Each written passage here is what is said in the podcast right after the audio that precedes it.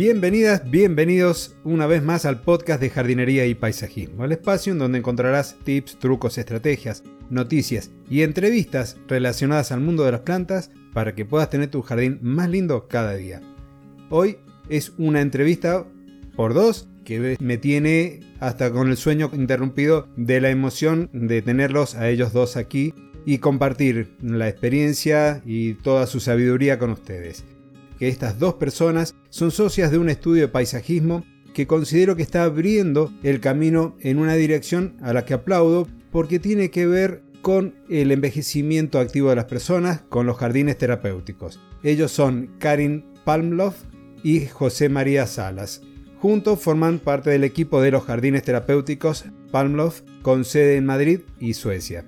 Así que esta entrevista tiene la posibilidad de aprender cada uno de ustedes y yo porque la verdad que me gusta mucho el tema y espero que se sientan cómodos ustedes aquí. Bienvenido entonces José María, bienvenido a este podcast Karim.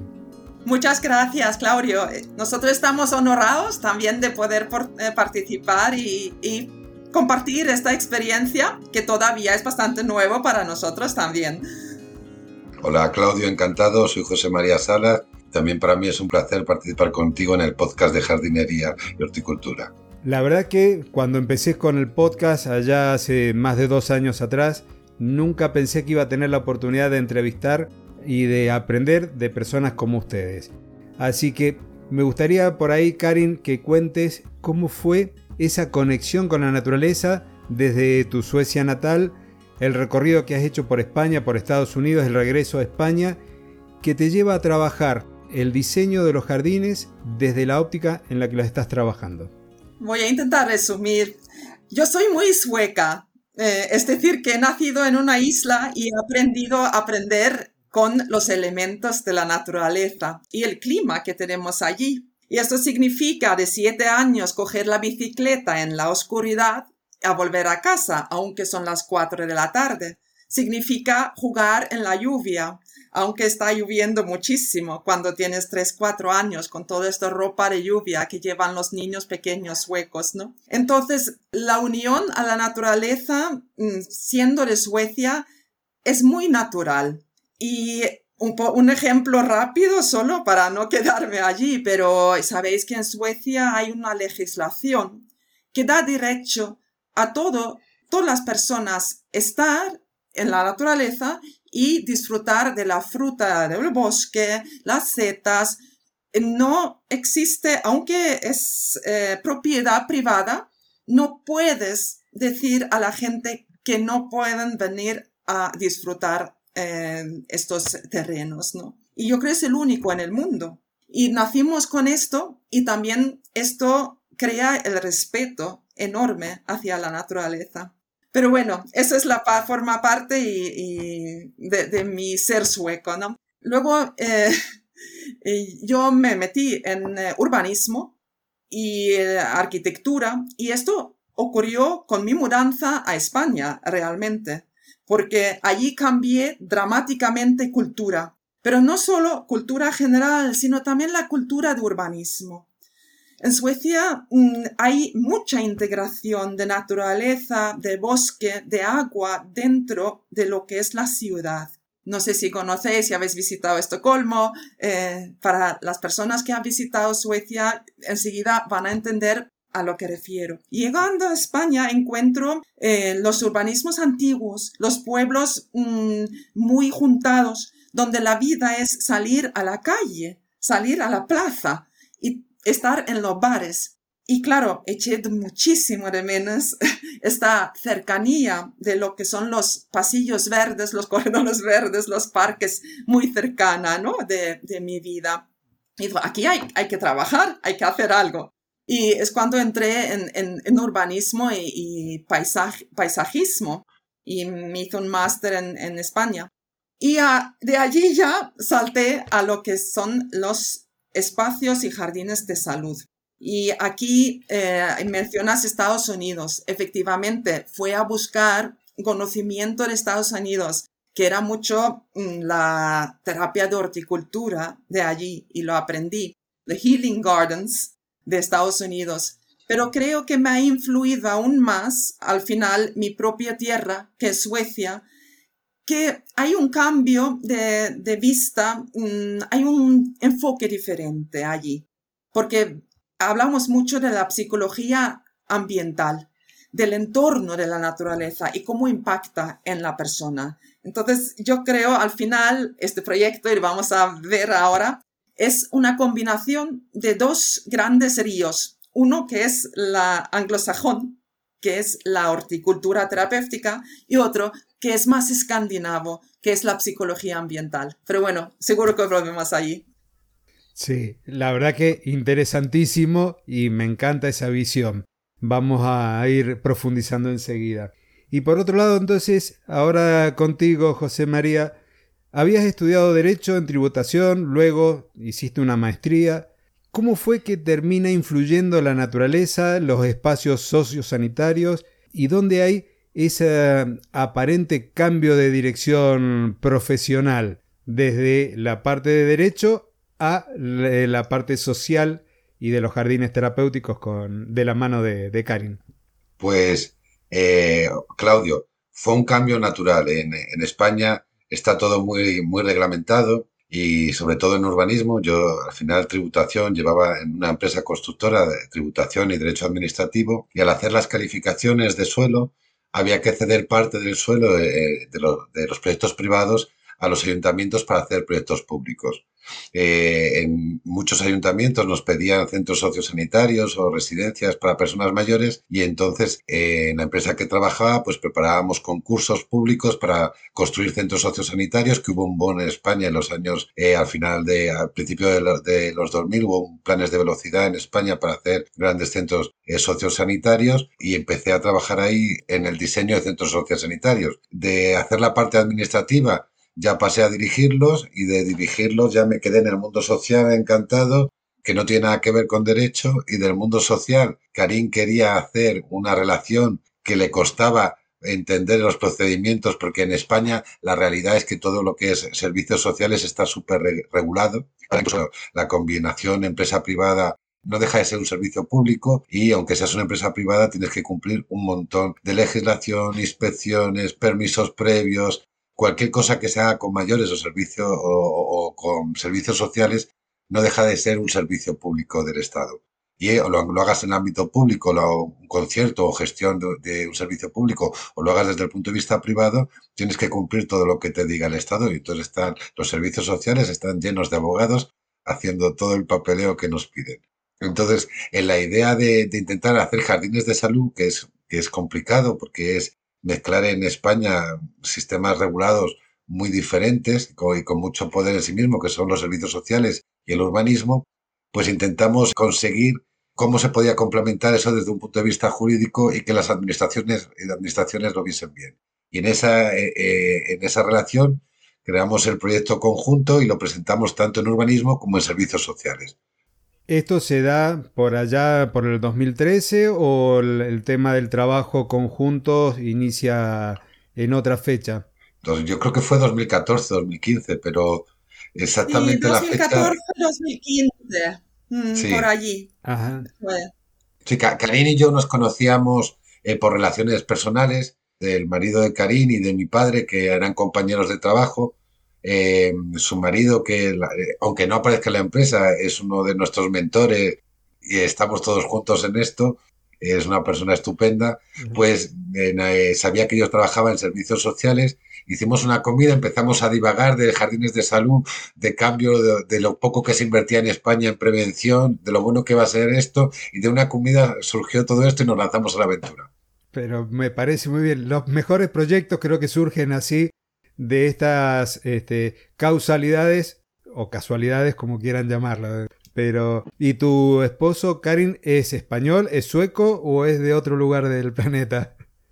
No, este es español, es de Madrid. Se dedica a energía renovable, pero tiene muchísima ilusión en todo. Entonces, mm, esta ilusión es algo que, necesita transmitir a todos y a nosotros no, también lo necesitábamos, ¿no? Para atreverse, porque no es evidente lanzarse en las piscinas frías donde nadie ha andado antes. hacer camino es duro. Sí, yo lo he visto y lo he vivido en algunos aspectos y lo que están haciendo ustedes por ahí en educación hablábamos de ser punta de lanza. Ser punta de lanza es la persona o la agrupación que está haciendo cosas que van abriendo el camino a los que vienen detrás. Y es lo que yo considero que están haciendo ustedes desde España. La posibilidad que tuve de charlar con Leila Alcalde, que está con horticultura terapéutica y también relacionada en un proyecto creo que contigo, Karin. Y ese tipo de cosas me llevó a poder ver, mirando nuevos horizontes, empezar a descubrir que hay algunos puntos dentro de lo que es Argentina y el resto de Latinoamérica que ya están orientados con esta visión de los jardines y del huerto terapéutico.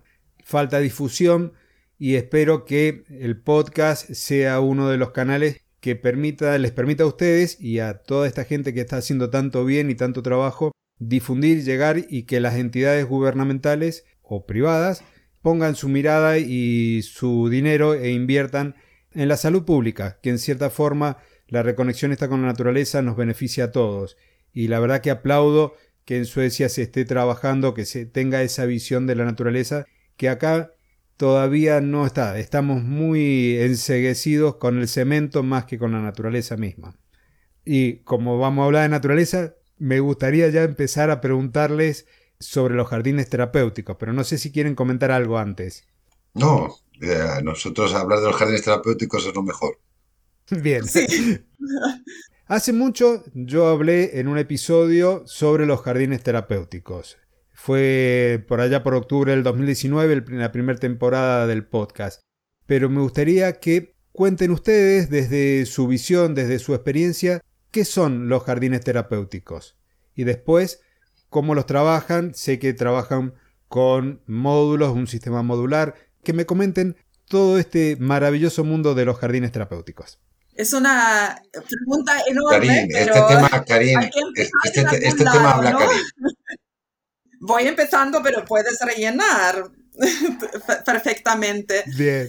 Em, mira, eh, yo sé que hay una, muchas veces una confusión entre lo que es un jardín terapéutico, ¿no? Porque estamos hablando en muchos sitios del mundo de diferentes jardines. En, en Estados Unidos hablan de healing garden. En, Europa se habla mucho de, de, jardín terapéutico. En los países nórdicos se hablan jardines para la salud. Entonces, mm, claro, ¿Qué es un jardín terapéutico? Pues yo estoy muy de acuerdo de lo que es la definición que tienen en Estados Unidos, donde la eh, Asociación de Horticultura Terapéutica Americana dicen que el jardín terapéutico es un entorno de plantas que apoya y motiva las personas y las actividades, ¿no? Y a partir de esta definición, mm, ya hay muchas que va enriqueciendo lo que es un jardín terapéutico. Para mí, aquí hay una palabra muy inglesa que es, es being away. Es decir, mm, entrar en un vergel, en un sitio diferente, en la naturaleza realmente, ¿no? Yo creo que para volver a la sociedad hay tres grandes cosas que está ocurriendo en nuestra sociedad hoy. Uno es el la inmigración al, al eh, ciudad, ¿no? Es decir, somos todos urbanistas. Aquí vivimos y muchos no tienen ningún contacto ya con el campo ni la naturaleza. El segundo es que nos estamos haciendo muy mayores. Eh, hay muchas personas eh, en España, más de 20% de la población tiene más de 60 años. Esto en toda Europa es más o menos igual. Y un tercer parte, que, y por eso lo digo esto, es la salud mental. Estamos viendo cómo la salud mental año tras año va empeorando. Y esto no es solo personas mayores o eso es ante todo los jóvenes. Y para mí hay un link importante, no solo de lo que es la tecnología y la evaluación, sino también de, a la naturaleza con esto. Porque yo creo que nuestro cerebro si, si vemos nuestro cerebro y lo comparamos como ha evolucionando en las diferentes generaciones, desde que vivíamos en la sabana, en la naturaleza, vemos que el cerebro no ha cambiado. Son 10.000 generaciones. Puedes ver un campo de fútbol lleno de gente, 10.000 personas allí. Si una persona se levanta, es la generación que ha vivido el móvil. Si dos personas se levantan, es las generaciones que han vivido la televisión. Todos los demás solo han visto naturaleza. Nada más. Entonces, claro, nuestro cerebro tiene esta sensación de que se encuentra bien viendo y estando en la naturaleza y lo necesitamos. Y por eso el jardín terapéutico lo que primero que tiene que ser, tiene que rodearnos con la naturaleza. Y esto en terminología técnico para mí es cubrir 60% de la superficie cuando encontramos en un jardín terapéutico, 60% de esta superficie tiene que ser plantas, tiene que ser naturaleza, porque si no, no cumple. Es que lo digo porque muchas veces se, ahí se lee noticias, te dice, han hecho un jardín terapéutico en el hospital, no sé qué, para niños. Y luego ves las fotos y es un jardín precioso, lleno de juguetes de plásticos, pero no hay plantas. Entonces, para mí, eso es lo más importante, ¿no? Que haya naturaleza. Luego, segundo, es el confort y la seguridad para los usuarios, que es otra cosa muy importante en un jardín terapéutico. Y aquí no estoy solo pensando en lo que es la legislación, porque cada estado tiene su legislación de accesibilidad, sino el confort de estar allí dentro. Quitar miedos, quitar inseguridades, teniendo este asiento cada 30 metros para que cualquier persona que se cansa puede sentarse. Tener una barandilla para poder agarrarse, porque si me siento de repente mareado, poder saber que yo me pueda agarrar en, una barandilla, ¿no? Eh, tener la posibilidad de buscar la sombra si el sol me quema. Todas estas pequeñas cosas que hay Mm, que se va introduciendo para que la persona se siente confortable dentro del espacio exterior. Y luego, que es la tercera y cuarta, es la introducción de la actividad. ¿Qué es la actividad? Pues la actividad puede ser desde muy pasivo hasta muy activo. Reflexionar, estar observando, también es una actividad. Y en estos jardines yo creo es una actividad que se va realmente, eh, que quiere promover, reflexionar y, estar en el presente, ¿no? Y luego se va aumentando con ejercicios físicos y la terapia de horticultura, que luego conlleva un montón de beneficios muy interesantes, ¿no? Yo, yo como, como llevo cuatro años escuchando a Karim, se le ha olvidado una cosa, que es que, es que haya una terapeuta. Seguro que, le ha más que una cosa. El, trabajo el trabajo fundamental que, hace, que ha hecho Karim y la verdad que cuando yo que vengo de fuera, aparte de, enamorarme de la naturaleza, que lo ha conseguido, es la importancia de diseñar para que las terapeutas tengan cosas que hacer eh, y hacer un método terapéutico a la vez que diseña, no solo es poner árboles, sino qué se hace con ese árbol, qué se hace con esa planta, qué se hace, y que haya una terapeuta ayudando a la gente. No es hacer jardines como ponen máquinas y lo dejan ahí solo. No, un jardín terapéutico tiene que tener terapeutas. Es, siempre es una de las cosas que dice que yo me quedo, me quedo con ella y como sabía que iba a empezar a hablar del método terapéutico, se lo he recordado. Sí. Yo creo viene ahora porque yo sé, Claudio, que también nos ha preguntado por los módulos los diferentes módulos que hay en, en, los jardines terapéuticos que nosotros eh, hemos introducido. Y la, realmente la forma modular que usamos es para facilitar también un poco el entendimiento de estos jardines ¿no? y la metodología, porque trabajamos con cuatro o cinco o seis módulos y, vamos enriqueciendo según vamos conociendo nuevos colectivos y nuevas necesidades. Entonces, estos módulos, eh, los originales, los básicos para nosotros, han sido cuatro. Y cada uno está unido directamente con objetivos terapéuticos, necesidades. Y cada elemento que está introducido en estos eh, eh, módulos forma parte de alguna terapia o alguna actividad en el jardín. Y eso también es una característica de, estos jardines terapéuticos. Mm, entonces, por el primer módulo, para mencionarlos, porque no, si no, quizás vamos hablando de otra cosa y ya no, no volvemos a los módulos. Tenemos un módulo que es, que es de eh, estimulación de los sentidos.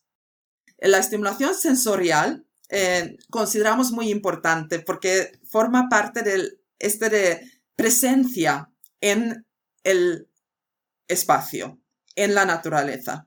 Entonces, a través del tacto, del olfato, del sabor, de la vista y las preguntas de ¿Cómo está? ¿Está la piedra calentito o está fría? ¿Cómo está? ¿Está pegajoso o está suave? Todas estas preguntas hacen que te dejas atrás pensamientos y te concentras en lo que estás tocando y lo que estás haciendo. Entonces, se usa muchísimo para aumentar la, concentración en las actividades, la estimulación sensorial. Y evidentemente es un módulo lleno de plantas sensoriales, ante todo. Pero no solo plantas, también otros elementos de naturaleza, como es el agua, como es la arena, como es eh, los... Em, eh, ¿Cómo se dice? bueno, diferentes partes de, de maderas, etcétera, etcétera una hamaca para que te Segundo módulo. Sí, puedes eh, interrumpirme y añadir, enriquecer mi, mi charla. El segundo es la reminiscencia. Y allí, este es la gran em, módulo de tertulias. Allí introducimos la cultura y las tradiciones del lugar. Y es uno, el gran módulo donde sale todas esas actividades que aún estás unido con este lugar. En Madrid, por ejemplo, mm, tenemos eh, dos árboles muy eh, autóctonos de aquí. Uno es el madroño y otro es el olivo. Entonces, aquí, esto no solo da mucho de hablar y comunicación con las personas, sino también hacemos el aceite del oliva, hacemos jabón de oliva, eh, cosechamos, eh, aprendemos otra vez cómo diferenciar las diferentes eh, variedades de, olivas, etcétera, etcétera. Y eso es solo un ejemplo de, los grandes, porque en un jardín terapéutico, en la que tenemos, por ejemplo, en Ecoslada, yo conté que había 150 especies, desde flor hasta árboles. Entonces, claro, es importantísimo porque forma parte de este ciclo de actividades y terapias que se hacen en este jardín. El tercero es la terapia de horticultura. Y esto yo creo que no tengo que entrar mucho porque es algo que habéis hablado mucho en este podcast, lo conocemos todos y encantado de hablar de ello, pero lo, lo voy a dejar en este momento. Y luego la cuarta es el ejercicio físico. Poder hacer ejercicio con apoyo y seguridad, con diferentes texturas para eh, aumentar los ejercicios de equilibrios, de coordinación. Eh, por ejemplo, en el pradera, sabiendo que tenemos que utilizar eh, mucho las fuerzas de, las piernas, es diseñar para que exista también praderas para personas que no pueden bajar al suelo, que haya praderas levantados. Todos estos pequeños adaptaciones dentro del, jardín, ¿no? Que haga que todo el mundo pueda participar y utilizar la estimulación sensorial a la vez. Bueno, me voy a callar un poquito porque...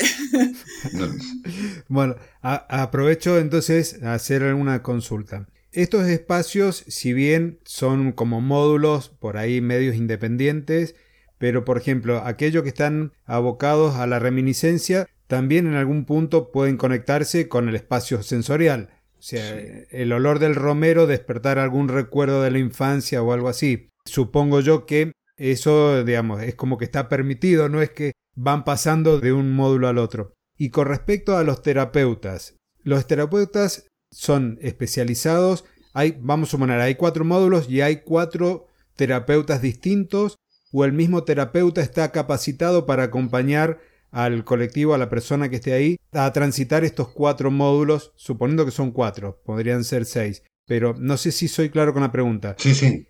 ¿Hay terapeutas especializados en cada uno de los sectores o el mismo terapeuta tiene la capacidad de orientarlos, de acompañarlos y de darle actividades en cada uno de los sectores de este jardín? Pues yo no, yo no sé cómo será en cada país. Yo sé que en España eh, la legislación estable para hacer terapia con las personas mayores hay que, hacer, hay que sacarse el título de terapeuta ocupacional.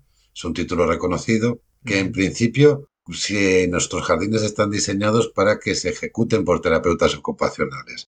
En los concursos públicos que nos piden tiene que ser un terapeuta ocupacional titulado con licenciatura en España o equivalente en Europa y, en principio un terapeuta ocupacional puede hacer todas las actividades, porque también tienen una pequeña especialidad en gerogimnasia y movilidad de cuerpo, eh, psicomotricidad fina, psicomotricidad gruesa, pero nosotros para darle el valor de envejecimiento activo lo separamos y la parte física buscamos un especialista en actividad física con un programa variado que puede llamar la atención porque al jardín terapéutico eh, puede ir gente que necesita hacer terapia o gente que no que, que, simplemente va a divertirse. Entonces, en el programa de actividad física, eh, que es el que la verdad que siempre ha estado lleno desde el primer día, pues tenemos desde marcha nórdica, tai chi, yoga, gimnasia de fuerza, gimnasia de equilibrio, prevención de caídas para las personas que están peor, y luego ya clases más específicas para personas que tienen más problemas, que se van adaptando. Y también, por supuesto, cuando vas trabajando con grupos de edad o con grupos de personas con capacidades diferentes, vas adaptando la planificación a las características de cada grupo. Eh, sí que hicimos, para ser diferentes, eh, queríamos hacer todo lo que ha, hecho Jardín eh, Karin en el jardín terapéutico y todas las terapias planteadas en el método Palmo están pensadas para grupos pequeños, para la atención centrada en la persona en servicios sociales. Es decir, que una terapeuta pueda trabajar de verdad con tres, cuatro personas si es una actividad de terapia ocupacional o un monitor de actividad física esté como máximo con seis o ocho usuarios. Entonces los espacios que, que hacemos son para terapias pequeñas, con poca gente, para que de verdad tengan un efecto significativo en sus vidas. Pero para aclarar también, yo creo que esto es una condición del ayuntamiento en España. Em, también vienen muchos grupos eh, acompañados de sus auxiliares, de sus tutores. Y tenemos grupos con discapacidad que vienen con sus tutores. Y no necesariamente tiene que ser una terapia una terapeuta ocupacional todo el tiempo, sino el, jardín se puede gozar y utilizar también eh, libremente, ¿no? Mm. Y con indicaciones. Es bueno, yo creo, tener una profesional en el jardín, que tener una terapeuta que pueda ayudar e indicar, pero que también es un recurso que debería estar abierto para libre disposición. Porque, como dices, una de las actividades puede ser simplemente estar reflexionando dentro del jardín. Pero para hacer terapia, y, como lo llamamos jardín terapéutico, efectivamente, la terapia significa una evaluación inicial y seguimiento de la persona. Y para hacer esto, sí necesitamos los profesionales dentro del jardín. Sí, pero son profesionales del ámbito sanitario social. Pues, por ejemplo, tenemos eh, acuerdos con la Universidad Complutense que vienen a hacer prácticas desde la Facultad de Medicina, Facultad de Terapia, Facultad de eh, Fisioterapia, animadores socioculturales, que se llaman aquí en España, que son las personas que, dan vida y animan a, las personas o les hacen actividades significativas, pero en general son profesionales del ámbito sociosanitario, los que, los que utilizan el jardín como herramienta profesional. Luego, siempre hemos defendido que los jardines siempre tienen que estar abiertos a quien los quiera usar, el jardín siempre está abierto. De repente hay un grupo de personas mayores que está haciendo una actividad con las terapeutas, pero está la madre paseando con su carrito con el niño, oliendo las flores, o viendo el maíz, o viendo los tomates, o viendo los pepinos. El jardín tiene un uso exclusivo, sí, sí molesta, pero en general siempre está abierto y puede entrar cualquier persona al jardín, porque no deja de ser un espacio público dentro de la ciudad, que es un parque público de, que lo puede usar cualquier persona. Tiene usos especiales y específicos no pueden hacer una fiesta de 300 personas en el jardín cuando estamos haciendo terapia. Pero si no, si no se molesta. Ahora no. ¿Qué? Ahora, ahora con el COVID menos. ahora menos. Solo cerramos, el, solo cerramos el jardín con, eh, con algunos grupos de, capacidades diferentes específicos. Niños de niños con trastorno autista que se pueden o que están muy pendientes de ellos o situaciones especiales. Pero el jardín tiene un vallado perimetral, pero no es un vallado de una valla, ¿no? sino es como una delimitación de espacios. Eh, es todo así en plan de madera, muy sueco, que en general se puede saltar y entrar en el jardín sin ningún problema, pero si lo queremos usar para algo privativo, como un grupo específico de, un centro de, un centro especial de discapacidad, lo cerramos y tiene un uso específico. Pero en general, todas las actividades se hacen con el jardín abierto. Sí, ahí el tema de ese cierre también creo que ayuda a la gente a sentirse, a la gente mayor sobre todo, a sentirse como un poco más protegida. Con respecto al uso público de esos espacios, eh, un jardín terapéutico cuenta con guías visuales, con descripciones de actividades que pueden hacer. Entonces, si una persona va con su padre o su abuelo o su abuela y quiere llevarlo y acompañarla en alguna actividad simple, tiene guías como para poder hacer uso de ese espacio con cierta orientación, digamos. Mm, por el momento no lo hemos explorado. Eh, pueden venir y hacer uso del espacio, pero siempre con la ayuda con y el apoyo con el personal del jardín. No tenemos algún guía así digital o para que guiarlos dentro del espacio. No sé si he entendido bien tu pregunta. Sí, yo, creo que a, Karini, por ejemplo, sí, para unos jardines sí que hicimos unas guías de actividad para, para el País Vasco pero al final no son eficaces porque la variedad de actividades y de planificación de las actividades va con el calendario anual de, plantación que tiene Karim. Entonces el volumen de actividades son 300. Entonces tendríamos que tener tantos carteles para cada planta, para cada actividad, que no quedaría integrado en la naturaleza. Pero eso es el conocimiento que da Karina a nuestras terapeutas en sus formaciones o cuando hacemos un jardín que formamos. Nosotros tenemos dos tipos de jardines.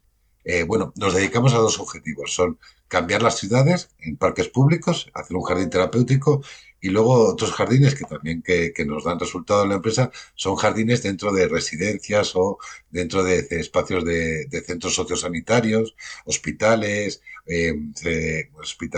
Entonces, eh, cuando hacemos un, jardín para un centro sociosanitario, un hospital, Karim le da la formación a las terapeutas de esos centros. Y cuando los hacemos para jardines públicos, que nosotros llevamos la gestión, son nuestros propios terapeutas los que tienen ese conocimiento. Eh, pero, todo lo hemos creado, un método que la verdad que, que parte de los dos primeros años que, que estuviste viendo de, cuando empezamos fue crear no solo unos jardines que fueran extrapolables a cualquier sitio, a elección de la gente en el sistema modular que diseñó Karim, sino también un método terapéutico muy trabajado que estuvimos trabajando con la Universidad de Suecia, con la Universidad en España, con de que ese método, terapéutico se pudiese integrar con los terapeutas. Eh, y además, nosotros nuestro valor no solo son los diseños de jardín, sino el método Palmo, que para nosotros es un orgullo todo lo que se hace en el jardín. Sí, sumamente completo, eh, más allá de lo que uno podría llegar a imaginarse. Pensaba en realidad que más allá de todo ese trabajo, todo este método minuciosamente elaborado, por ejemplo, en un jardín sensorial podía haber un cartel que dijera este sector está dedicado a, trabajar los sentidos, a oler las flores, a estimular mediante preguntas sobre recuerdos, algo así como sí, los hay, muy simple. Por ejemplo, hay carteles de parterre del tacto, parterre del olor, parterre del sabor, pero no todas las ah, terapias específicas que luego las terapeutas desarrollan a lo largo del año. Pero sí, sí que hay carteles, y más que hacen también las usuarios. Y al final también los jardines van cogiendo el carácter de las personas que lo usan. Van trayendo cosas, van poniendo, van, hacen manualidades que luego decoran o, van creando espacios de naturaleza verde que van poniendo en el propio jardín, añadiendo recuerdos, añadiendo simbología en el jardín. Entonces, sí, eh, eh, carteles y espacios hay, pero no, no en el sentido didácticos de cómo se utiliza un jardín terapéutico. ¿Y cómo es la vida de un jardín terapéutico en el invierno? ¿Qué tipo de actividades hay? Pues mira, esta es una. Cuando vamos a vender un jardín terapéutico en el ayuntamiento, siempre nos dicen dos preguntas. Uno, ¿qué pasa en invierno? Y la segunda es el vandalismo. Y la realidad, yo cuando Karim me contó que en Suecia se hacen, pues dije, ¿cómo van a hacerlo en Suecia, que están con nieve todos los años, a todas horas durante seis meses y no hay luz? Pues en Suecia se hace. Y en Alemania y en Inglaterra, y llevan, nos sacan 25 años. Y al final, eh, ese tema es con teniendo el jardín preparado. Al final, eh, los mayores, eh, si, si, llueve y tiene un espacio, tenemos, hemos tenido un invernadero de Suecia súper preparado, si tiene un espacio que se quitan el abrigo, pueden estar tranquilos, tenemos una pérgola que para el ejercicio físico se puede convertir en un espacio techado. Y al final es tener el jardín preparado para cualquier eventualidad. Es, todas estas las tiene pensadas Karim, pues tenemos desde mantitas hasta calefacción, de esta que se pone al aire libre, a un invernadero para hacer actividades en un invernadero que se autocalienta y da una sensación de ambiente cálido a los 10 minutos de estar allí, que al final es cuando preparas los espacios para que se puedan utilizar a lo largo de todo el año, pues se, se, utilizan. Yo eso no me lo creía hasta que Karim me lo enseñó y la verdad que como allí lo hacen y, nosotros lo hemos hecho, pues no tenemos ningún problema. Pero la verdad que, que se utiliza creo bastante es muy bien. importante también, eh, te voy a interrumpir, pero creo que también es muy importante aquí los tiempos y el colectivo, ¿no? Con quien trabajamos. Porque nosotros al final trabajamos con colectivos en estos jardines no tan frágiles, sino pueden estar fuera una hora sin problema. Eh, si recibimos personas eh, frágiles, mm, difícil vamos a poder estar fuera durante tres o cuatro horas en invierno en Madrid. Y en muchos hospitales y en residencias vemos que las salidas son diferentes. Entonces, ahí eh, siempre va a existir una flexibilidad, ¿no? Eh, dentro de estos jardines. Eh, la flexibilidad de horario y la flexibilidad de, tiempo que uno puede estar disfrutando, estar fuera.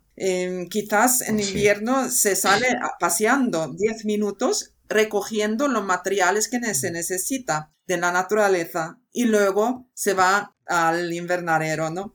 porque así es el pues, invierno. Eh, también ha habido anécdotas increíbles. Yo ha habido días que, he llamado al jardín y me dicen, yo pensando, no va a haber terapia porque está cayendo la de Dios y les ves que no ha faltado ninguno a gimnasia, que están todos súper puntuales en Tai Chi, que está lloviendo y se tumban las hamacas y usan el jardín con lluvia y dices, bueno, pues si ellos van y, y lo utilizan tan a gusto, al final también las personas mayores no son como nosotros, eh, yo me acuerdo que cuando iba, era pequeño, iba con mi padre a Sevilla en coche, que eran cinco horas sin aire acondicionado, con 60 grados, y no vivíamos tan cómodos como se vive ahora.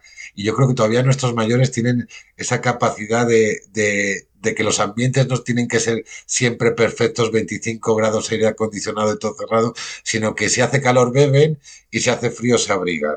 Y si llueve se ponen una capa y tal, y están tan felices. Por lo menos yo lo que noto en la actividad del jardín es que no faltan. Hace frío, ha habido nevadas y está el jardín lleno. Ha habido, hemos estado una semana con nieve en Madrid y iban al jardín tan felices. Eh, tenemos lluvia y se van a hacer actividad física. Y, esas preguntas, que es verdad que, te haces cuando lo estás diseñando, luego la realidad es que los mayores van y, funciona, o las personas con discapacidad no dejan de ir, porque para ellos la salida al jardín es una alegría. Y entonces no se la quieren quitar de su agenda. Mientras contabas me hiciste acordar eh, bueno, yo tengo una formación docente, trabajé 10 años en zona de montaña, en una comunidad rural, y ahí nevaba en el invierno, llovía, iban todos a la escuela muy tranquilos, sin ningún tipo de problemas, con la nieve a lo mejor hasta la altura de la rodilla en un invierno muy severo. Y ahora eso es en el sur, en la Patagonia Argentina. Y ahora acá, este, en Mendoza, que el clima es mucho más benévolo, y hacen 2 grados bajo cero y nadie quiere asomar la nariz por la puerta. La verdad que la cultura es muy distinta, no solo también con las generaciones que las han pasado, han pasado frío y se han mojado, sino con los distintos sectores. Y esto que decís, yo me acuerdo con mi madre con el tema de su horario de yoga, era infaltable. Ese momento de salir, de compartir, de interactuar con otras personas de su edad, creo que es muy valioso y para ellos más valioso quizás que lo que nosotros nos podemos llegar a imaginar. Que creo que es más o menos lo que estás comentando. Sí, sí, que ellos no faltan y van y hacen sus grupos. Para ellos es su vida social y, mucho. Y nosotros, mira, eh, luego cuando empezamos a hablar de, eh, de las personas que usan el jardín, el jardín se, utiliza para diferentes colectivos, pero el fundamental es la sociabilidad que da una sociabilidad, unas relaciones humanas, un cariño por todo, todo el mundo. Nosotros nos derivan personas eh, de tres tipos. Personas que pasan por la calle y quieren entrar al jardín y si tienen más de 55 de discapacidad tienen derecho a usar el jardín.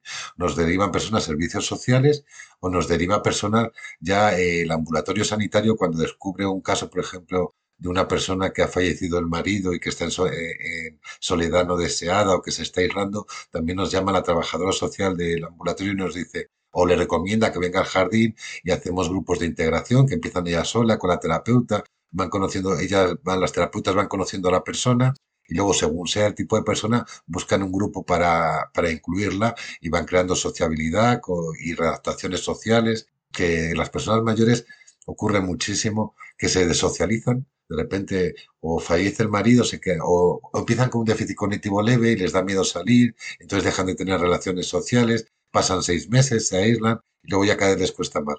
Pues esa readaptación social la hacemos en el jardín, nos piden hacer a las, las trabajadoras sociales y la verdad que hemos hecho varias complicadas en los diferentes espacios que hemos tenido y los resultados son maravillosos de venir luego espacios de duelo con las familias súper agradecidas, porque se han creado nuevos vínculos sociales. Entonces el jardín no solo es terapéutico en el ámbito de terapia, que puedes mejorar el estado físico, puedes mejorar el estado cognitivo, sí, está especializado en ello, pero mejora el estado social de las personas y la vida social de las personas. Sí, algo muy importante, el tejido comunitario que hay alrededor de este jardín, ¿no? Porque al final es un barrio. Fija, en, en el jardín se ha encontrado vecinos y vecinas que han vivido al lado, uno al otro, durante 20, 30 años. Y de repente dice, pero qué bien que tengo a alguien aquí con quien compartir mi día, que con compartir mi planta, con quien compartir. Que no sabían que estaban allí, pero en el jardín se han encontrado. Entonces, ¿hay estos espacios en, en las ciudades? Sí, hay, pero muchas veces tienes que hacer un esfuerzo grande eh, a ir a alguna asociación, ir a servicios sociales. Esto está en tu paseo diario a la tienda para comprar tu comida. Entonces, pasas, ves, miras y dices, ¿qué es esto? Y puedes captar las personas en una forma muy natural. Sí. Además, una cosa que ha dicho Karim eh, que ocurre mucho es en España, desde que una persona tiene, una persona mayor tiene problemas, hasta que acude a servicios sociales, siempre acuden tarde acuden ya con un déficit cognitivo muy avanzado o cuando tienen un problema social de aislamiento muy grande. Cuando, cuando interviene servicios sociales siempre suele ser mm, bastante complicado la solución, son soluciones carísimas de intervención, de llevarles a sitios específicos. lo que permite el jardín a servicios sociales es llegar a la gente antes. Solo hemos hablado mucho con los técnicos de, servicios sociales porque eh, hay gente que entra en el jardín y Ir al jardín no les cuesta, pero ir a servicios sociales sí. Y nosotros tenemos una vinculación, damos continuamente, nosotros si notamos algún problema social, llamamos a, nuestra trabajadora social de referencia del ayuntamiento, oye, pasa esto, entérate, eh, somos un vínculo también de conexión de problemas sociales con el ayuntamiento, que los servicios de emergencia social se enteran mucho antes de las situaciones con la vida integrada en el jardín. Eh, y luego ha habido... El otro día Pepe, cuando estábamos en el jardín, el otro día vino eh, una pareja y la mujer estaba muy preocupada porque había visto cómo durante la pandemia su marido había ido eh, perdiendo muchísimo mm, memoria, estimulación cognitiva y no quería hacer nada, no quería salir ni pasear. Entonces dice, ¿me podéis ayudar, por favor? Claro. Y dijo, yo creo que sí, que, que aquí, si, si puedes llevarle eh, y por lo menos iniciarle, entonces nosotros podemos intentar motivarle con algo que a él le ha gustado, ¿no? Sí. Y a partir de allí, eh, la terapeuta ocupacional se sienta y habla con él y le ha encontrado que a este señor en, concreto le ha encantado siempre lo que es la poda y eh, tenemos un pequeño eh, viñedo y este señor mm, como es, quería ser experto, eh, nos ha contado cómo había que podar y cómo había que hacer. Y ya una vez roto este primer, mm, este primer eh, contacto y este primer eh, sospechoso actitud, ¿no? Que tenía, ya, ya puede venir al jardín y viene al jardín. Y para la mujer, claro, es un gran alivio. Viene al jardín, mejora y entra en el sistema social, porque esa persona ya se comunica a servicios sociales sus problemas, ya servicios sociales sabe qué les pasa, si necesitan tratarle la dependencia o pensiones o ayudas especiales se la tramitan. el jardín es un nexo también para entrar en servicios sociales mucho antes, eh, eh, para, las ayudas sociales y retrasar luego los problemas. Porque en la parte final de la vida, que es donde nosotros en España gastamos una millonada en servicios sociales, en morir dignamente, en residencias, en la parte final. Y, simplemente nosotros con este jardín lo que intentamos es que si, si esas entradas en dependencia se retrasan, el ahorro para la sociedad es enorme, que por eso es lo que se está apostando en el norte de Europa por los jardines terapéuticos, porque son espacios para retrasar la, entrada de, gente que estén mejor durante más tiempo y no tienen que entrar en una residencia o en un, centro especial de servicios sociales y, los espacios finales de la vida se acortan y mejoran la calidad de, vida durante todos esos periodos. Yo no voy a, quiero robarle mucho tiempo, quedan unas cuantas preguntas también, y me gustaría que comentaran sobre dos jardines terapéuticos, uno el de los sentidos de Coslada y el jardín terapéutico de Alcobendas. ¿Cómo se originan esos proyectos? Em, ¿A qué colectivos están atendiendo? ¿Qué elementos tienen presentes? Lo que ustedes consideren más relevantes para estos dos proyectos o simplemente para el de Acobendas? Mejor el de los sentidos, que es el más bonito. El de Coslada, que es el... Mira, los dos proyectos mm, están dedicados a envejecimiento activo. Eh, pero eh, en Coslada, los sentidos primero han visto que es una ciudad lleno de asociaciones y organizaciones. Asociaciones de Alzheimer, asociaciones del niño para autismo, asociaciones con discapacidad, asociaciones de fibromialgia, asociaciones de... Hay muchos. Y no, al final, mm, Coslada, es, una ciudad, Coslada es una ciudad que está en el perímetro de Madrid, que se creó en los años 70 y era, eh, se puso ahí porque era el municipio. Nosotros cuando Karim tenía esta idea, pues hicimos una cosa que fue bastante lista, pero pero fue la mejor manera de entrar es que fuimos al Parlamento y pedimos hablar con la responsable de los servicios sociales de los partidos políticos, de, para que no hubiese pelear. Fuimos a los del PP, a los del PSOE, a todos. Y entonces les dijimos, ¿cuál sería el mejor sitio donde localizarlo? Entonces cada uno pues nos, nos recomendó uno. Y entonces, eh, eh, a través de Matilde Fernández, de la, una ministra que fue de Servicios Sociales, que tenía mucha vinculación con Suecia hace unos años, y que fue ministra de Servicios Sociales durante el gobierno socialista de Felipe González de los años 80, 90, pues estuvimos hablando de hacerlo en Coslada. Coslada es el municipio de Madrid con más eh, población eh, con índice decreciente. Se creó en los años 70 y ahora mm. para el año 2050 eh, casi el 50% de la población va a tener más de 65 años. Y como dice Karim, aparte es, una, es un municipio de renta media baja de, de, de Madrid, que necesitaba mucho impacto social y, la verdad que, el impacto del jardín ha sido fabuloso.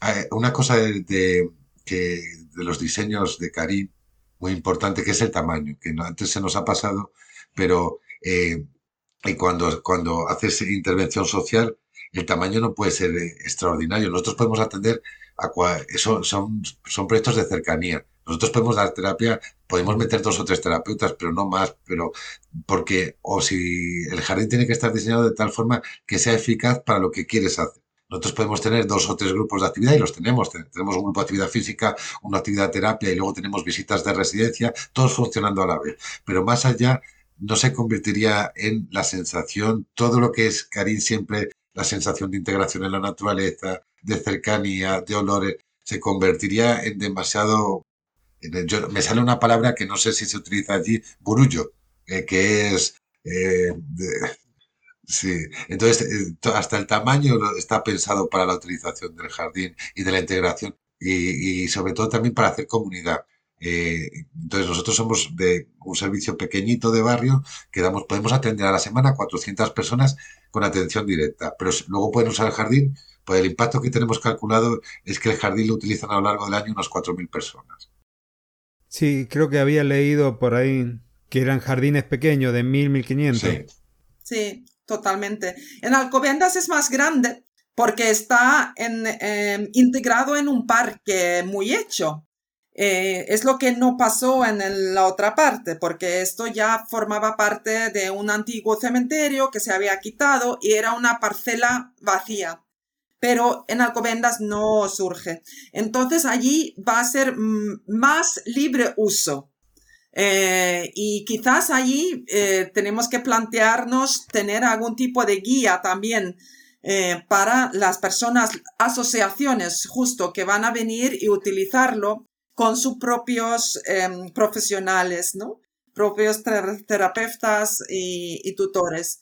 Y así que allí yo creo que vamos a tener que plantear algún tipo de, guion, de guía, para que puedan em, utilizarlo libremente. Este, tengo, bueno, yo les había compartido en su momento una especie de guía de, de las consultas y demás, a partir del grupo de, Telegram, tengo un canal abierto de Telegram y un grupo de, Telegram ya cerrado. Les di la posibilidad de hacerle algunas consultas a ustedes directamente y no sé si quieren que las vaya compartiendo y me la van contestando. Sí. Si tienes tiempo, algunas. sí, podemos hacer. La primera es de, de Kevin y preguntaba si aparte de las enfermedades como el Alzheimer, el síndrome de Steven, de, perdón, del espectro autista, si también dentro de este tipo de jardines se trabajan, por ejemplo, eh, problemas de ansiedad o algún tipo de trastorno parecido a esto, y cómo suele ser la evolución cuando hay un tratamiento de esta naturaleza. Ahí me gustaría contestar a Kevin, porque yo creo que le interesaría muchísimo em, conocer los proyectos del sur de Suecia de Olnar. Allí llevan 30 años mm, cambiando el diseño del jardín para justo, eh, no directamente ansiedad, pero eh, el estrés severo, eh, también el post-shock trauma de gente que ha tenido vivencias muy fuertes, ¿no? Y yo diría que este estrés también está muy unido a la ansiedad y la, lo que es eh, el control de la vida. Ellos también, también trabajan con eh, psicólogos y psiquiátricos dentro del, del jardín y combinan varios profesionales y es muy interesante. No, ahora no puedo decir si en castellano hay mucho traducido, pero yo creo que en algún sitio de nuestras em, redes sociales he hablado del jardín de Olnarp y creo que hay muchas posibilidades. La ansiedad al final es eh, la necesidad de, controlar y eh, la necesidad de, conocer los tiempos, ¿no? Y la naturaleza ahí nos pueden enseñar muchísimo. Tú no puedes controlar la velocidad en que crezcan las cosas. No puedes mm, influir en estos tiempos. Y eso es una lección importantísima para personas que sufren estos estrés y la ansiedad, ¿no? Y esto en combinación con la, la estimulación sensorial, creo que podría ser muy interesante. Pero personalmente no tengo experiencia de, de este colectivo pero sí que le, quiero animar a buscar eh, lectura de, del Olnarp, del sur de Suecia, porque ellos sí tienen experiencia. Sí, también había un estudio, Karin, que también había un estudio sobre estrés en el trabajo en Estados Unidos, en residencias con jardines terapéuticos, cómo baja la ansiedad en el trabajo y las situaciones de estrés laboral de las personas y que lo hemos dicho en varias conferencias en Estados Unidos. Sí, se ha trabajado el, mm. estrés y la ansiedad, sé que se ha trabajado en otros sitios, en otros jardines, Eh, en España ahora mismo hay, eh, hay jardines terapéuticos en unidades de psiquiatría que trabajan todas, la, todas los condicionantes psiquiátricos alterados, ya sea desde ansiedad grave, de estas que te bloqueas, o, o trastornos alimentarios, y, se, apoyan de jardines terapéuticos para todos los trastornos psiquiátricos. Hemos diagnosticado en los jardines de mayores em, dificultad de sueño. Entonces, mm, no es ansiedad, pero es otra forma de, nerviosidad, ¿no? De nerviosismo. Entonces, las terapeutas en los jardines, cuando diagnosticaron este problema, han empezado ya a introducir diferentes herramientas para la relajación, ¿no? Son herramientas que conocemos todos de mindfulness, pero lo han combinado con la naturaleza. Entonces, hacen mindfulness oliendo diferentes especies, eh, debajo del tilo, viendo las sombras, cómo se mueven y hacer las relajaciones, pero unido al jardín. Vamos a ver cómo funciona porque estamos evaluando, pero todavía no tenemos resultados. Así que cuando lo tengamos, ojalá que podamos volver a contároslo. Seguro, la invitación ya está hecha de antemano. Susana Farmer me consulta si hay jardines que estén como orientados al autoconocimiento, a acercarnos a nuestro propio ser y hace alusión a los jardines de claustro de los monasterios, pero como más actualizado, más del siglo XXI. Yo ni idea, eh, voy a intentar pensar porque la, pregunta mm, me despierta cierta curiosidad, porque para mí es, se acerca un poquito religión y de la religión, ¿no? Y creencias. Y mm, yo creo que lo que sí damos importancia en, en ciertas partes del jardín es la privacidad. ¿A qué refiero yo a la privacidad? Pues que exista en los jardines zonas un poco más cerradas, un poco menos actividad, donde, por ejemplo, solo aparece piedra y agua, donde tú puedes ir y reflexionar. Esto es una actividad en el jardín que podía ser importante. No sé si nuestra amiga se refiere a lo que yo he contestado, mm, pero... De, bueno, dato conocimiento. Karina ahí, mira, ahora mismo está preparando un proyecto para una orden religiosa que tiene una residencia de, monjas ya mayores que las retiran y toda la vinculación de las plantas las plantas tienen mucha vinculación a los, al santoral, a cuestiones religiosas, hay, cada una tiene una, una identificación con, con aspectos de, de, diferentes religiones y se está trabajando también para que el espacio del jardín también afloren esos sentimientos y se tengan en cuenta. O sea, que si se puede, en, ese ambiente, en ese ambiente religioso sí, en el autoconocimiento como filosófico, pues no, no sabría yo cómo transmitirlo. Sí, esto eh, no tiene que ver con los jardines terapéuticos específicamente. Uno de mis clientes es un monasterio, son monjas de clausuras y tienen, ellas le llaman el campo, tienen un sector con frutales y demás, y hay una de las monjas de las religiosas de mayor edad que todavía sigue trabajando con el asadón, zapa o no sé cómo le llaman ustedes, la tierra para hacer la huerta del monasterio.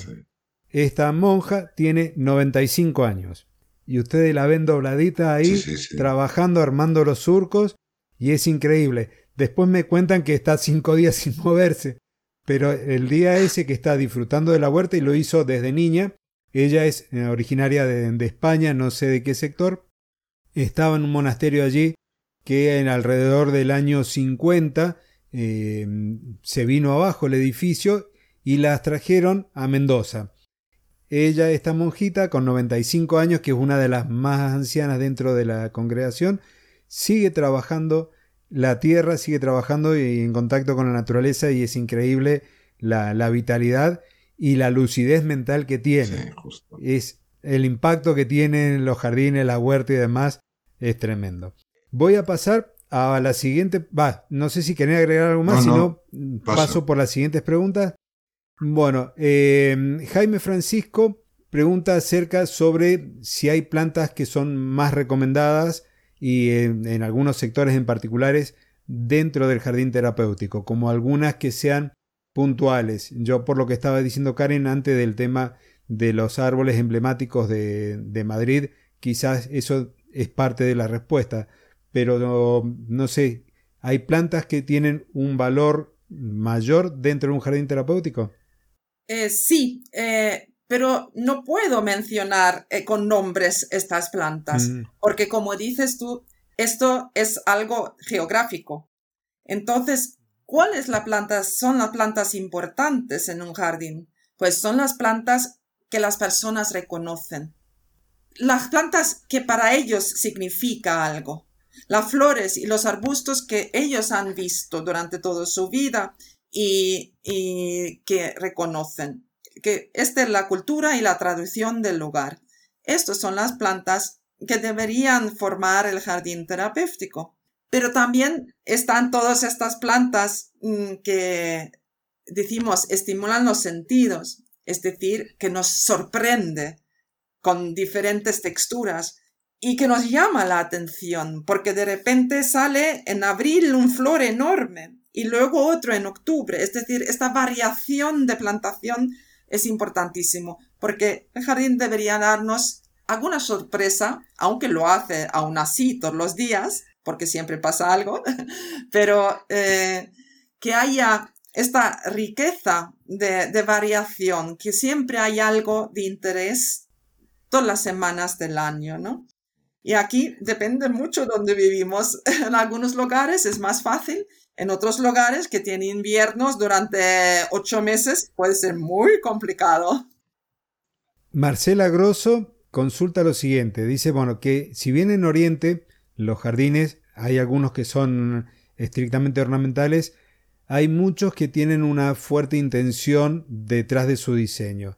Y le interesaría saber en qué momento Occidente capta esta mm, intencionalidad de los jardines y cambia ese paradigma a la hora de reproducir los jardines dentro del espacio público, interpreto yo.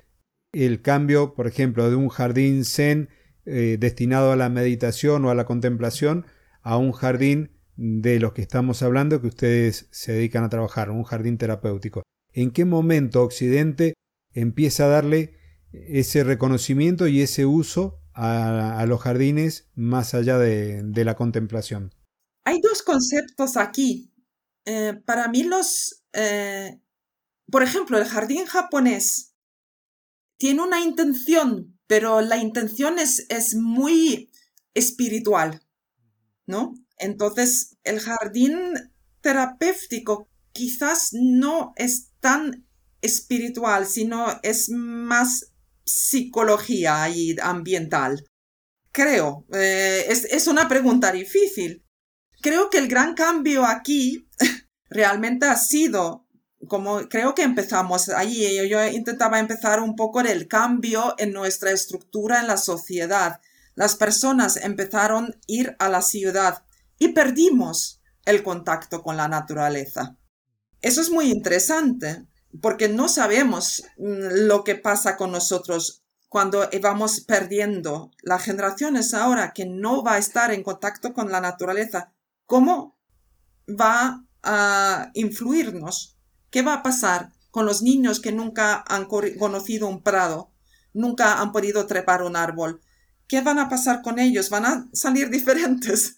Eh, hay un, eh, autor americano que ha escrito en el libro, quizás lo, habéis leído, se llama The Lost Child in the Wood, de Louvre, que trata justo estos temas. ¿Qué pasa cuando cortamos nuestros, eh, nuestro link, nuestro eh, juntado con la naturaleza? Y yo creo justo los jardines terapéuticos en el occidente empieza allí, que queremos en alguna forma volver a crear esta unión entre las personas y la naturaleza es lo que me ocurre contestar.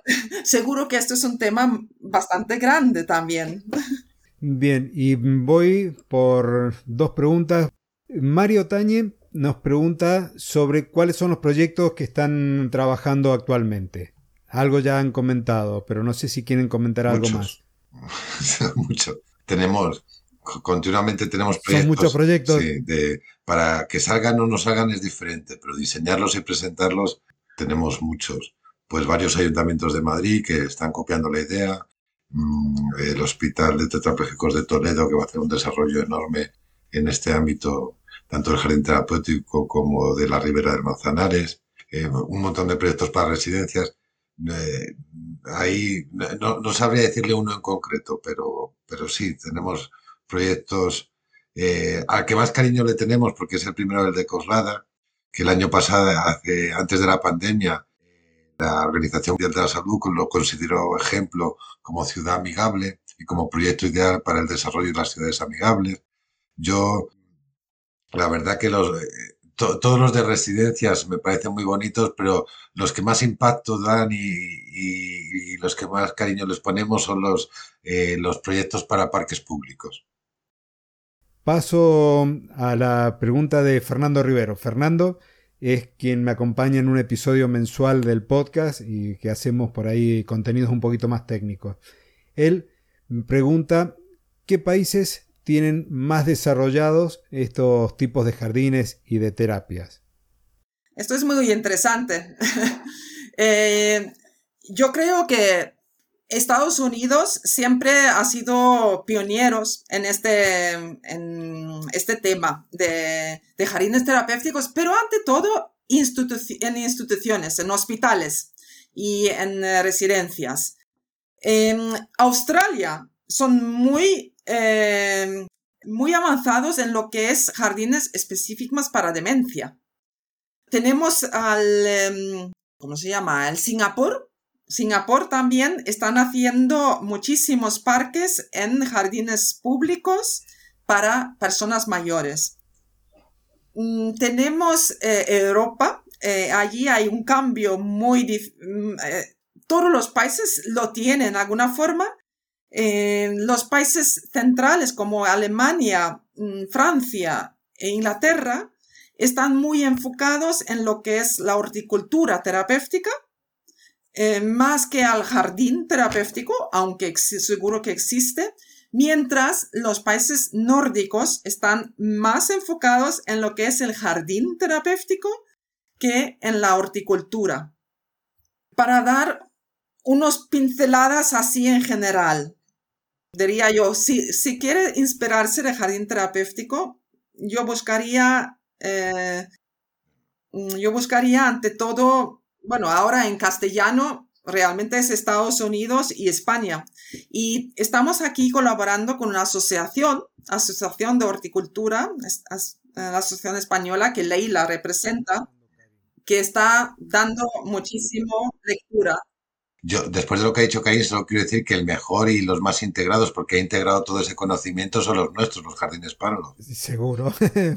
no, la verdad que es un mundo nuevo y, y en el fondo, servicios sociales tenemos que cambiar. Yo lo veo siempre desde servicios sociales porque es la dinámica. Hay que cambiar lo que se está haciendo, hay que, la gente tiene que, vamos a vivir más, tiene que vivir con más, mejor calidad. Tenemos, estos espacios al final lo que hacen es que la gente pueda estar más tiempo en su casa y con mejor calidad de vida, que es lo que se busca. Entonces, al final, también desde el punto de vista urbanista, eh, la asociación, por ejemplo, que ahora hablamos mucho con los directores de parques y jardines de todos los municipios y de las provincias, ellos ya llevaban también unos años hablando de la usabilidad de los parques, de darles usos concretos, no, no solo grandes diseños de parques y jardines en las ciudades, sino más, más específicos. Que yo creo que es un poco un cambio, también la ecología, los otros dos módulos que tenemos, uno es de psicomotricidad para niños con, que puedan hacer psicomotricidad gruesa, escalar, tirarse por subir lomas, y el otro es de, de compost, de, de hacer eh, compost y reeducación ambiental de la sociedad para reciclaje y todo compost natural dentro del municipio. Bueno, entonces lo que queda son sí. dos preguntas, va, en realidad va a ser una, queda la última pregunta mía, que es, ¿cómo ven ustedes el futuro de los jardines terapéuticos tanto en España como en América Latina? Básicamente, abocado al, al idioma castellano. Porque sé que Inglaterra y Estados Unidos ya van muy adelantados, pero en lo que es España y América Latina, ¿cómo ven ustedes el panorama futuro? Yo creo que estamos hablando de si es privado o público, tiene mucho que ver, ¿no? Por ejemplo, en Latinoamérica yo creo el privado sí va, va a tener un futuro muy interesante, porque veo que hay mucha sensibilidad y va a crecer. Ahora falta todavía la promoción, pero me parece que tenéis espacio y tenéis buen clima. Entonces veo que ahí hay muchas posibilidades. En España, pues eh, es muy nuevo todavía aquí también, muy nuevo. Entonces, falta todavía años de promoción y divulgación y hablar de los jardines terapéuticos de la terapia de horticultura. Eh, y Leila está haciendo un gran labor y yo creo nosotros también estamos haciendo un gran labor eh, para darla a conocer, ¿no? Pero de allí hasta que eh, entra en lo que son las decisiones, las legislaciones. Mm, bueno, está empezando. Dentro este del este año, por ejemplo, ya la Comunidad de Madrid eh, pide como valoración para las plazas de conciertos de las residencias, pide que tengan jardinoterapia. Entonces, sí va calando el trabajo que llevamos. Y al final, cuando, cuando cambia la legislación es cuando todas las grandes empresas del sector se meten a ello y, al final, cuando cambie la, la, legislación, sobre todo ahora con el COVID, que por, por, lo menos en España se está haciendo un reaplanteamiento general de cómo ha afectado la pandemia en los centros sociales y, a las personas mayores está repensando todo, yo creo que ahora le va, le dará un impulso a todos estos cambios que estamos promoviendo de, centros más pequeños, no tan, no, no, macrocentros, mantener a la gente en casa con servicios, eh, ya sea de fisioterapia, de ayuda a domicilio, de jardines terapéuticos cercanos. Yo creo que el futuro va por ahí. Por lo menos en España, en general, todo lo que se habla a los expertos del sector sí que va por ahí. O sea que van a recibir todo con los brazos abiertos. ¿eh? Es una buena noticia. Es bueno. Hay una cosa que yo sí querría decir, porque yo no era muy crédulo, y después de ver los jardines en funcionamiento, es una maravilla. Pasa como todo en servicios sociales. Yo soy abogado, que como lo decíamos al principio, pero al final cuando haces algo bien en servicios sociales, el reconocimiento es instantáneo. Eh, es que es instantáneo el abrazo, la gente, todo. Entonces en servicios sociales te das cuenta enseguida si lo estás haciendo bien o no llevamos ya unos años funcionando y, notas el impacto. Eh, a, mí, en, la alegría de las personas mayores es maravillosa. Hicimos un gazpacho y se presentaron 300 personas a hacer gazpacho a repartirlo por todos los jardines. Hacemos cosas que... hacemos una revista y todo el mundo está emocionado. Y luego, eh, desde un punto de vista técnico, a mí me, me llamó muchísimo la atención en el espectro autista que tenemos un grupo de trastorno del espectro autista a los niños los niños fue algo maravilloso, fue de, de verles paseando solos o, sin, sin, sin, interactuar entre ellos, a de repente al mes de estar en el jardín, todos trabajando juntos con, con Ariana, que es nuestra terapeuta maravillosa en uno de los centros, y, era que te emocionas de ver que el cambio solo en cuando en la actitud, en cuando entran, cuando trabajan con la naturaleza. Y yo, que no, no, no es cuestión de, que no, no lo había vivido nunca, si nunca tenía esa percepción de que afecta tanto la naturaleza en los comportamientos sociales y, y, en el bienestar social y lo que influye, yo la verdad que eh, la experiencia que tengo es maravillosa de lo que afecta a las personas todos estos proyectos. No hay palabras para describir después lo que uno siente cuando, cuando ve las emociones por ahí desbordan. Y además que funciona, es que están es que, es que están llenos y se usan. Es que no, al final, también desde un punto de vista práctico, nos falta mucho. El futuro es demostrar, eh, Karim siempre está eh, intentando demostrar eh, los estudios económicos que conllevan la implementación de los jardines en el ahorro social, los impactos sociales. Está trabajando mucho con las universidades de Madrid y siempre promocionando eh, que se evalúe lo que se hace para que luego se pueda vender bien.